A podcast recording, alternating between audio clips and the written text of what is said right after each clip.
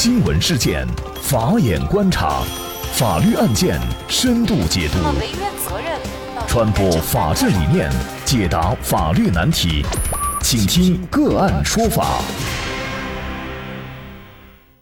大家好，感谢关注个案说法，我是方红。今天呢，我们跟大家来聊一下，亲生父母高调找儿子以后，却没有了下文。养父说：“你们究竟是找人还是找事？”据顶端洛阳新闻报道，十月十九号，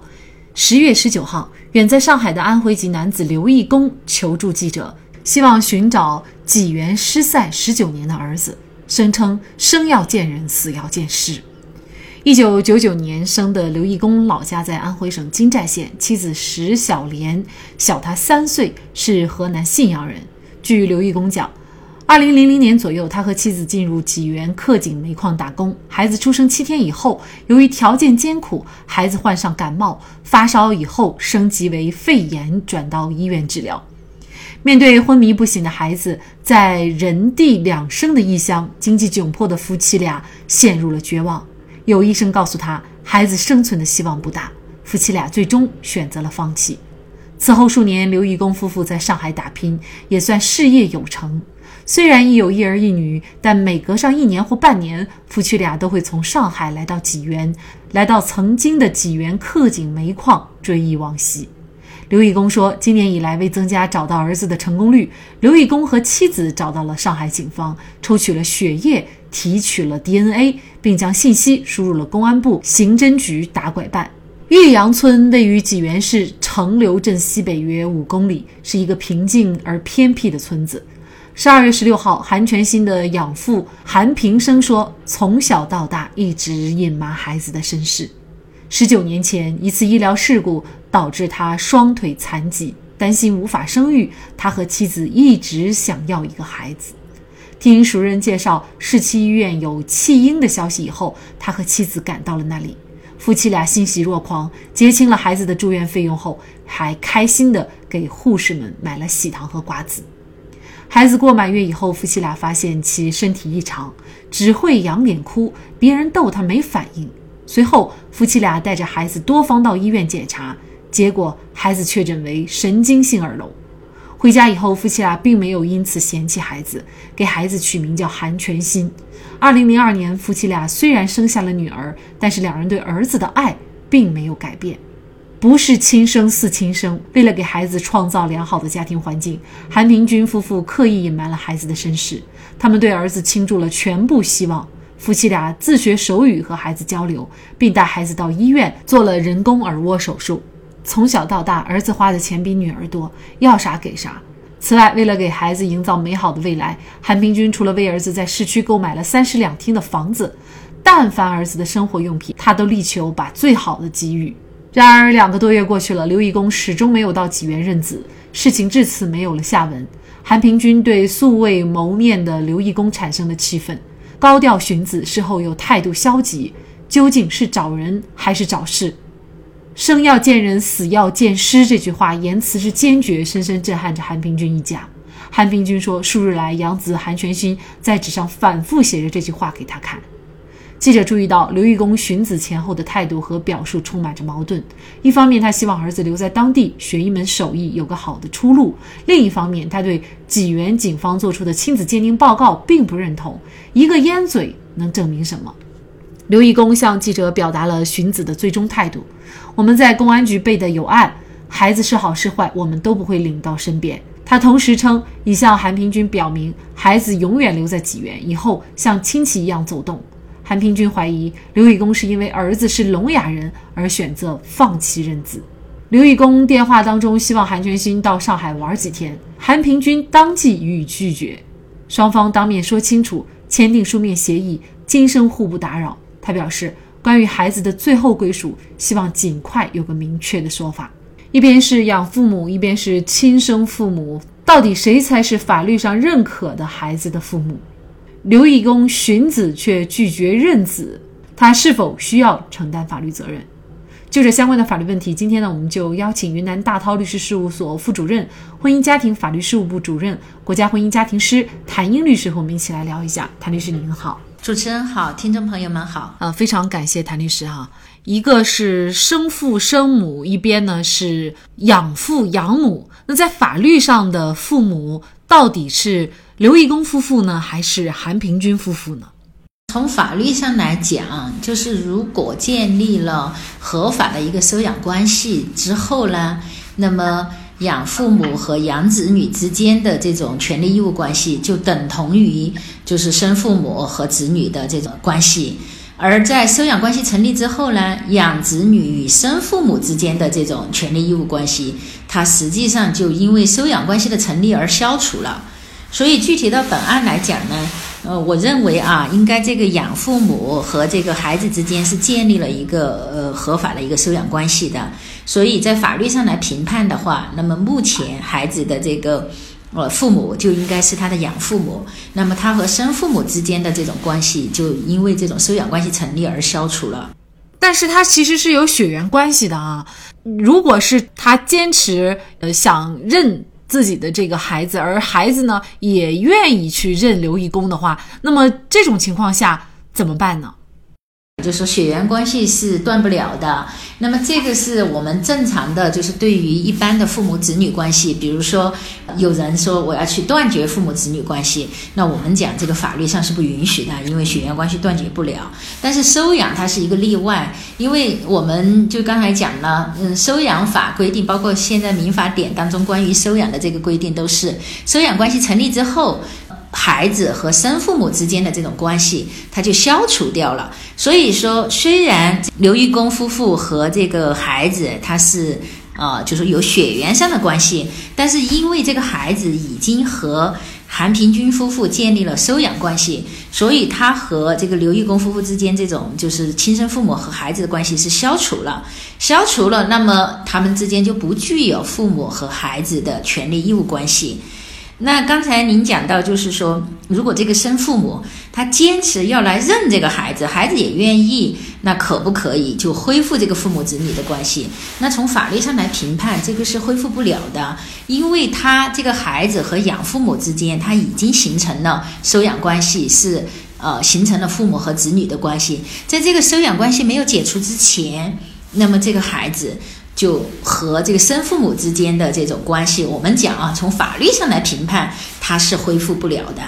就是除非他和养父母解除了这个也收养关系，除了之后，他再和生父母来恢复这个父母子女关系，那他们之间才是法律上呃认可的父子关系。抛开法律不谈，就说他们。呃，就在两者兼具的情况下，就是养父母我也认，生父母我我也认，我自己就是说愿意这样来往，那那当然无可厚非啊。我们刚才讲的观点就是说，从法律上来评判的话，那是不可以的。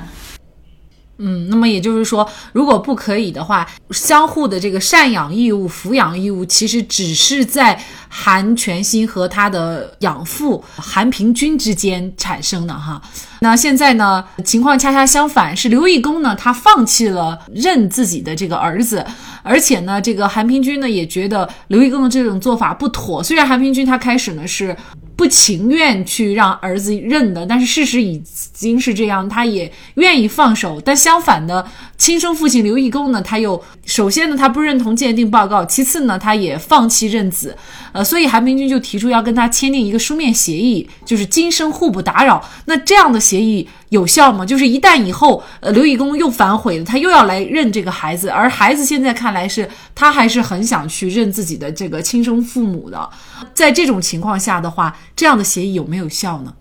按照我们国家法律规定呢，如果是双方呃当事人的真实意思表示，然后呢不违反法律的禁止性规定，双方签署协议的时候具有民事行为能力，那我们讲他们这个协议就是有效的。那么具体到这个案子呢，就是说两个父亲之间要签一个书面协议。那比如说他们签的内容就是说今后不打扰对方的生活啊，怎么怎么的。那我觉得这样的协议是有效的。但是他要签那个协议，就是说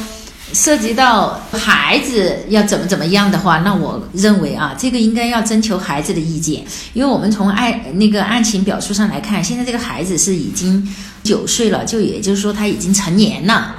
就如果他们两个要就这个父母子女关系来进行一个约定的话，那光他们两个签还不行，他们必须要征求这个孩子的意见。就不管他们是同意维持原来的这个养父母和孩子之间的收养关系，还是要解除养父母和孩子的收养关系，那这些我觉得孩子都要参与进来。就是说，三方要达成协议，那才是一个合法有效的。但是如果只是针对他们两个人的行为之间，比如说生活上互不打扰或者怎么的，那我觉得是可以的。我们都对这个刘义工的行为啊，大家应该会有一些非议，就是说，你既然前期非常高调的去寻找自己的孩子，那寻找到了。按照这个韩平君的说法，就是他发现孩这个孩子是一个聋哑孩子，所以呢，他就不愿意认了，出尔反尔。刚开始呢是呃想相认，后来呢又说大家就当着亲戚互相走动，还是不想认。就是他的这种态度其实是会伤害到孩子的。呃，是否就应该由着他？显然他在这个整个事件当中是比较主动的，他想认就认，他不想认他就不认。呃，法律世界上对于这样的呃人，比如说他有没有一些责任？你认了，你是不是应该付之前的所有的韩平君承担的孩子的抚养费，包括治疗费，呃等等所有的费用？那即便你不认，那么你又该承担一些什么样的责任呢？首先，我们就是从情理上还有道德上来评价呢，这个生父的这种做法确实是呃有失妥当的啊，就感觉是出尔反尔的。从法律上来评判呢，实际上这个呃不取决于他认不认这个孩子，他认，那么因为那个收养关系是合法的，他也没办法去推翻。如果他不认，那本身那个收养关系合法，他实际上和这个孩子之间就没有父母和子女的权利义务关系。我们从法律上是这样来评判的。那刚才讲到，就是说他是否应该承担孩子的费用的问题，那我认为是这样的：如果就是生父和养父之间。自愿的情况下达成相应的协议，比如说，呃，在孩子也同意的情况下，比如说生父和养子他们解除收养关系，那我认为生父是应该向养父支付之前就说这个养父为孩子付出的这些抚养费啊、治疗费这些费用啊。就是如果就是说不存在这种情况，那刚才讲了，实际上。这个孩子从法律上评判就是这个养父母家的孩子，那么也不存在说生父母要去承担啊这笔抚养费这些，因为既然已经建立了收养关系，那么他抚养这个孩子也是应该的，也不存在生父母要支付他费用的问题。那实际上，我觉得作为这个案子来讲，呃，我个人认为啊，最好的处理办法，因为现在孩子也成年了，那实际上我觉得他们更多的不要在乎于。法律上就是说，孩子和谁形成父母子女的关系，应当维持原来收养的一个关系。既然孩子在这个养父母家已经生活了十九年，那我觉得还是应该维持这种关系。但是呢？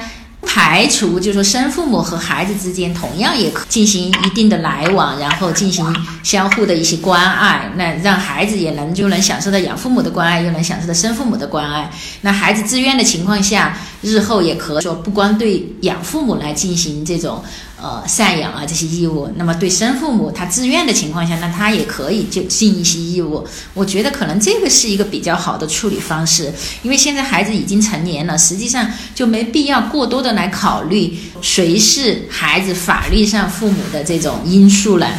这样的相对来说对各方的影响都会小一点。我们其实再翻开往前看，作为刘义工夫妻呢，他们是之前为什么？放弃了孩子，因为呢，孩子得了这个重症的肺炎，那么医院说呢，治疗希望渺茫，然后他们就放弃治疗了啊。可能对我们很多父母来说呢，就是不到最后一刻永永远不会放弃自己的孩子啊。但是呢，刘义公夫妇呢是属于放弃了自己的孩子，然后呢，养父母呃韩平君夫妇呢不在意孩子是否有疾病，仍然愿意收留，而且呢。但是呢，他仍然愿意去抚养这个孩子，当自己的亲生的孩子啊，放弃孩子的治疗这样的行为，刘义公夫妇他又是否涉嫌，比如说遗弃呢？我们国家刑法对于遗弃罪的规定呢，它是指负有抚养义务的人对年老年幼、患病或者没有其他。独立生活能力的人而拒绝抚养，情节恶劣的行为，这个呢就叫遗弃罪。那么法律上规定的呢，就是说要达到情节恶劣，它才构成一个呃犯罪。那具体到本案来讲，我们看到案情表述当中，当时是因为这个孩子患了重病，而且是征询了医院的意见，医院意也就是说，好像要活过来的这种可能性比较渺茫，那么他们放弃治疗。所以从这个情节上来看呢，我认为就是说他们还是不构成遗弃罪的。只是呢，就是说，在这次处理方式上可能有失妥当。那你即便放弃治疗了，你也不能就说就把孩子扔在医院撒手不管呐？那你肯定也要等到孩子最后他是确定的没有生命体征了，然后再料理后事。呃，或者就是说，孩子如果能活过来，你再积极的一个治疗。我个人认为，可能当时的做法是有点欠失妥当，而且当时可能因为时间也比较早了，可能医院的一些处理规定也是就不太规范了。按道理，你这种遗留在医院的孩子，也不是说医院就可以随意的就让其他人抱走啊。当然，这个都可能有一些历史遗留的原因了。但是我们从这个法律上来评判，他还是不构成遗弃罪的。俗话说：“养儿才知娘的苦，养恩大于生恩，养恩比天高。”韩全心都该感恩自己的养父母，是他们给了他第二次生命。好，在这里再一次感谢云南大韬律师事务所副主任。婚姻家庭法律事务部主任、国家婚姻家庭咨询师谭英律师。那更多的案件解读以及呢我们的线上视频讲法内容呢，欢迎大家关注我们个案说法的微信公众号。另外，您有一些法律问题需要咨询，都欢迎您添加幺五九七四八二七四六七这部手机号的微信号向我们进行咨询，我们会将您的问题转给我们专业资深的律师进行解答。好，感谢您的收听，我们下期节目再见。